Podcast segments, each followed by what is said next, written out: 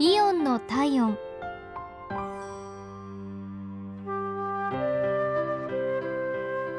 今日はイオン木更津店のお客様からのお便りです。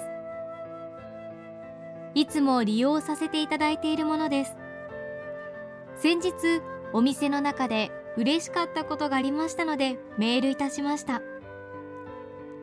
私は左手を自分の不注意で怪我をしてしまい病院通いの日々が続いていました。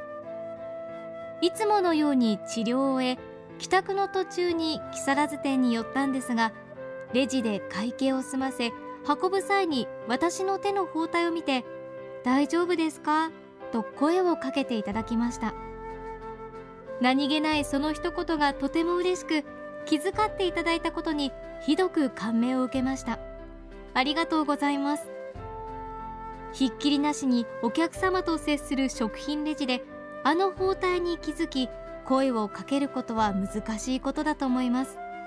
スタッフの皆様の優しさを感じました。またいつものように通わせていただきます。